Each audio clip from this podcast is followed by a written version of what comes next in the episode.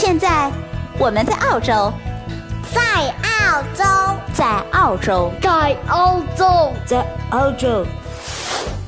澳大利亚，一个位于南半球的国家，它有着世界上最大的岛屿，还有世界上最小的陆地块。当然，它也有着最适宜人居的自然环境和最多元文化的融合。这是我看到的，也是我看到的。你好，我是甜甜圈，五岁女孩的妈妈。我是五岁的美拉拉。我们在澳洲，在路上。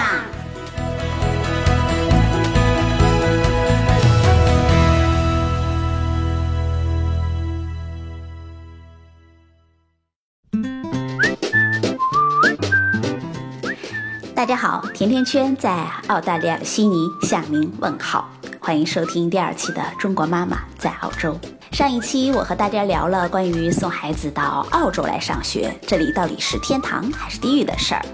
之后不少的朋友给我发来了私信，我大致的统计了一下，主要分这么几类：第一类天堂类，他们认为在澳洲至少对于孩子们来说压力会小很多，不用每天做那么多的无用功，比如没完没了的抄写生词、做填鸭式的课外作业。而地狱类的家长们，大多数担心孩子们长大了适应不了咱们中国社会的竞争。还有第三种，那就是是天堂也是地狱。他们的观点是儿孙自有儿孙福，走什么路过什么日子，全看他们自己。如果大家想问我属于哪一类，我想我是第三类。好了，暂时抛开天堂和地狱，我今天想和大伙儿聊一个现象。在澳洲，许多华人家长们见面，只要聚在一起聊起孩子，最最时常说的一句话，或者是问的一句话，你们知道是什么吗？你的孩子考上了 OC 班吗？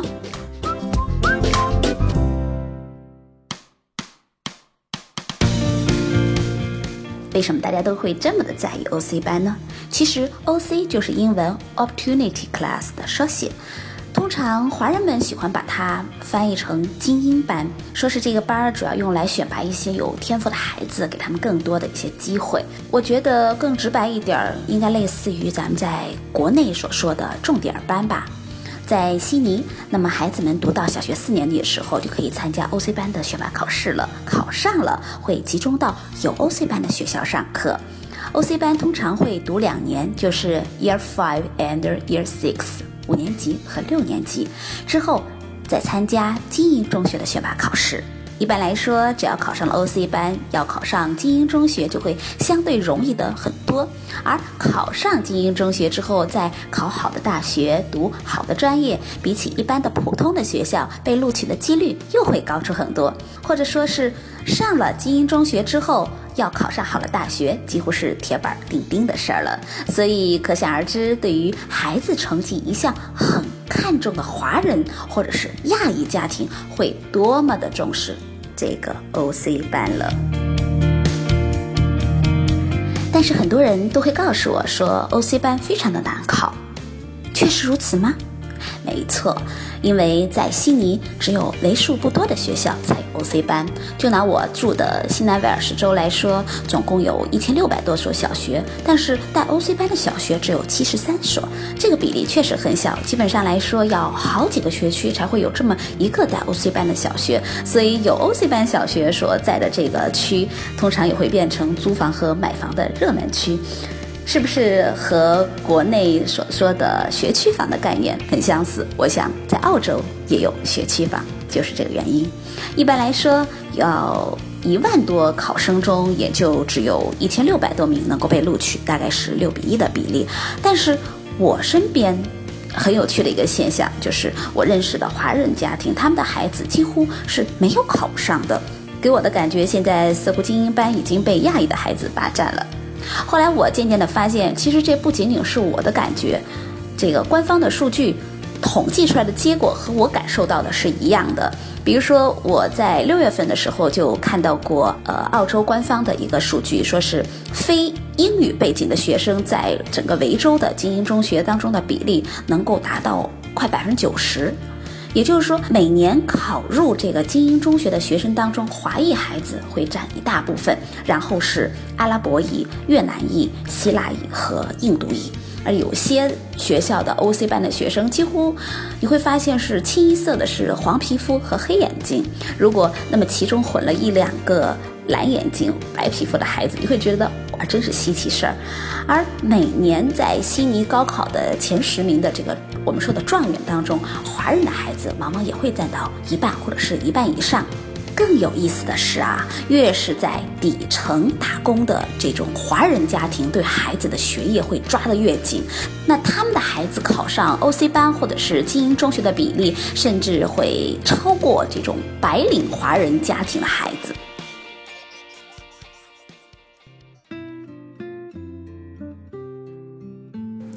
哎，那怎么才能够进入 OC 班去读书呢？我做过一些了解。OC 班啊，通常是在四年级的那个学年的五月份开始报名，到了七月底八月初的时候会举行一个叫做 Opportunity Class Placement Test 的选拔考试。这个考试的三分之二的成绩，再加上三分之一平时的在校成绩，也就是一般是三年级的下半年和四年级上半学期的这个学生的在校成绩的总评，会得出一个总分，而这个分数就是录取的。分数了。当然，在悉尼，除了精英中学之外，不少有钱有地位的 local 本地人会送孩子去上私校。大多数的私校会非常的棒，考上大学的几率也很高。但是，对于初来乍到的这种新移民来说，这的确是一笔不能承受的昂贵的开支。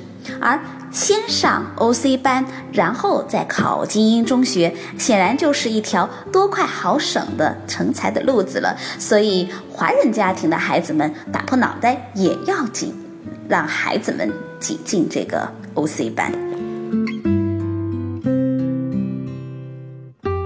可是，怎么挤呢？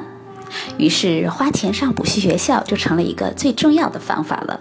与英文是母语的孩子相比，非英文母语的孩子们自然在这方面是处于劣势的。所以，要想和他们一样，的确是需要进行恶补的。据说，悉尼的补习学校在这十年之内增长了百分之三百。说到这儿，是不是感觉澳洲的孩子们其实也是有一点压力了，和国内的很相似了？那么咱们再来算一算补习的成本。去好的补习学校的费用一般是五十澳元一个小时，包括英文和 writing 写作。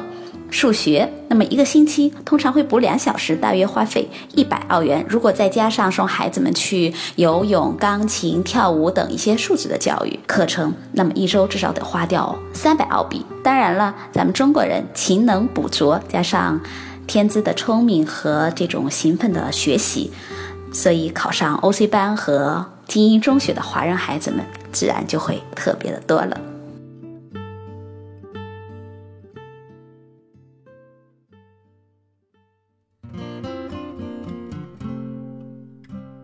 刚才我们一直在说，华裔家庭或者是亚裔家庭对于 OC 班是非常重视的。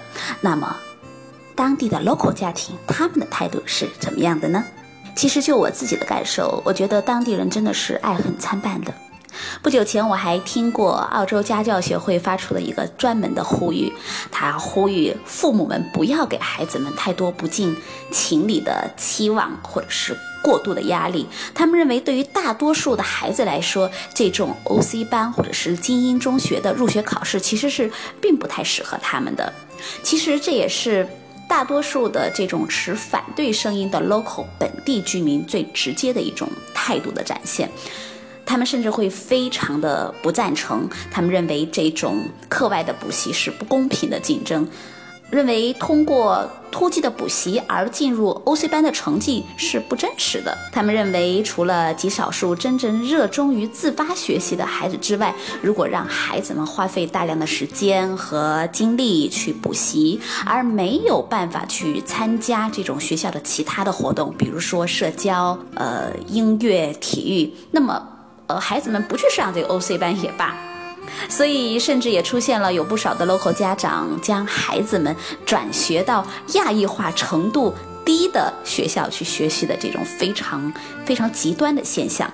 不过，不管怎么样，有趣的是，随着非英语背景学生逐步占据了精英学校之后，有不少英语背景的家长，比如说传统的澳洲背景的英裔澳洲人，或者是爱尔兰裔的澳洲家庭，他们也逐渐的意识到，如果不上补习班，不参加一些课外的辅导，那么精英学校就成了别人的专利了。所以，最近两年来，local 的新人家长也开始逐渐的把孩子们送去参加各种各样的课外辅导班了。那补习还是是不补习？你们家是你说了算，还是孩子说了算呢？下一期我们会邀请澳洲的 ABC 妈妈一起来聊一聊。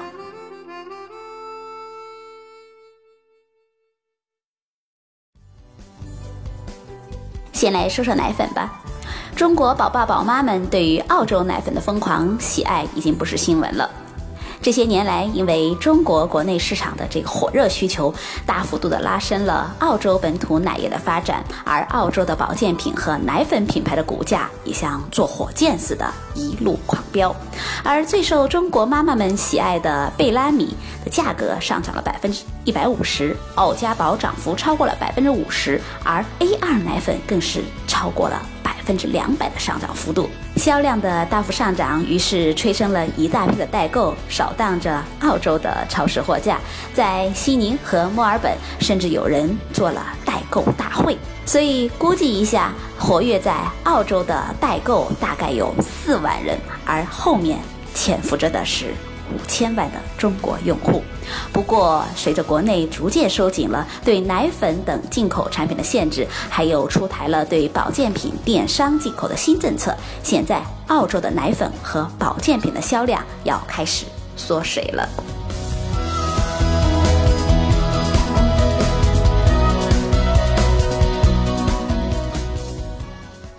说了吃，咱们再来说说住。在悉尼，除了亚裔的孩子成为了 OC 班的霸主之外，最近啊，中国买家也成为了澳洲房产拍卖会的霸主。甚至于《每日邮报》为了摸清这个现象，还专门派了记者潜伏到一些房产拍卖会里去研究咱们中国买家是如何练成拍卖会的霸主的。中国的买家现在正逐渐的成为了澳洲房产拍卖的主力，许多的中国人到了澳洲之后，就马上参加到了这个房产的拍卖当中来。在有些拍卖会里，甚至根本就看不到其他国家买家的声音，全部都是咱们中国人。有时甚至是一场拍卖会就会来了五六十位中国买家。